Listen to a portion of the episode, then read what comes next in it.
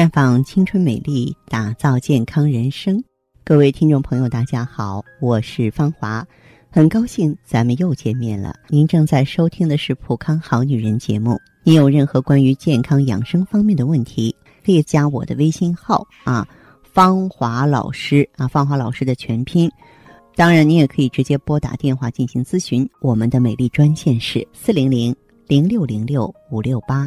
四零零零六零六五六八，我们接下来的时间里呢，和大家聊一聊啊，女人夏季保养卵巢的话题。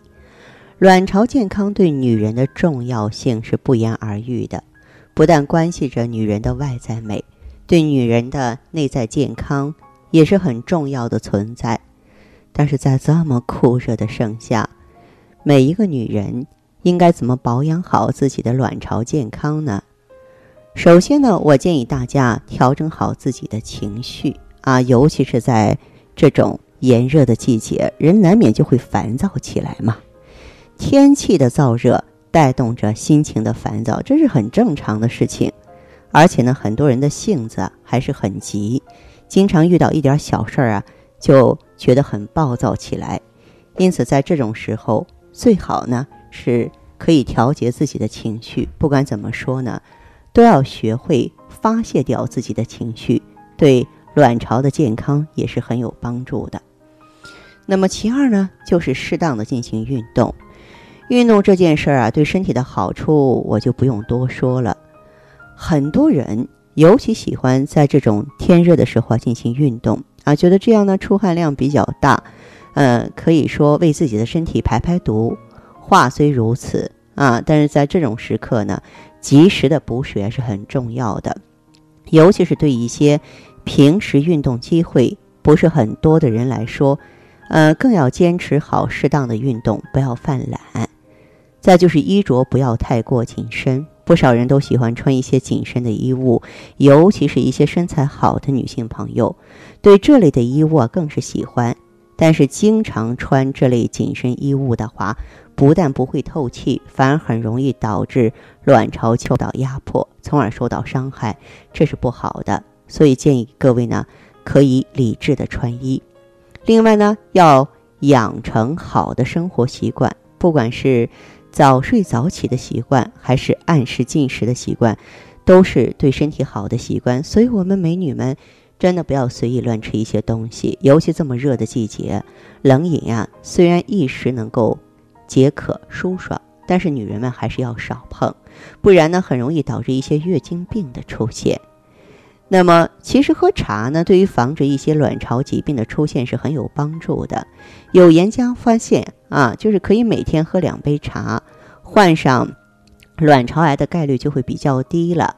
而且，常喝茶呢，也可以帮助人们清理自己的肠道，对于舒缓心情、提神都有很好的帮助。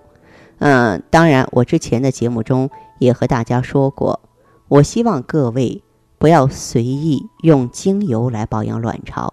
很多人都觉得用精油来保养卵巢是很好的一个方法，但是其实没有多大的依据啊，因为不管是从精油的成分还是从结构上来说，进入我们身体的被我们吸收的概率都是极少的。因此呢，建议信这部分功能的人来说，你见好就收吧，你可以尝试一些别的方法。再就是呢，多补充一些植物性的激素啊，不管是一些牛奶啊，还是一些鱼虾的食物，都是可以常吃的。因为这些食物呢，可以弥补我们身体雌激素不足对身体的伤害，减少一些妇科疾病的发生。当然啊，如果说你想做更加专业的保养卵巢，你可以选择呢方华片儿。方华片里边的主要成分是植物甾醇嘛，啊，它呢，呃，就可以滋养卵巢。改善卵巢的循环，让卵巢保持活力和动力。卵巢好，女人就年轻，身体就健康，何乐而不为呢？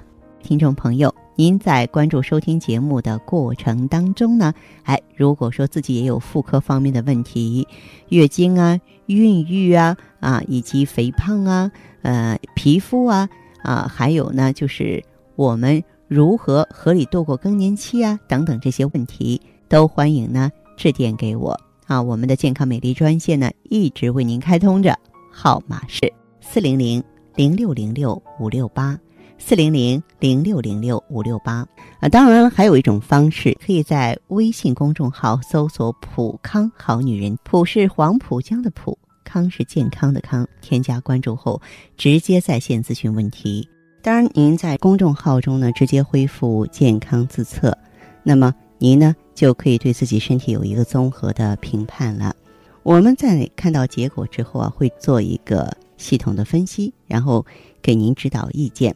这个机会还是蛮好的，希望大家能够珍惜。今天节目就是这样了，相约下次我们再见。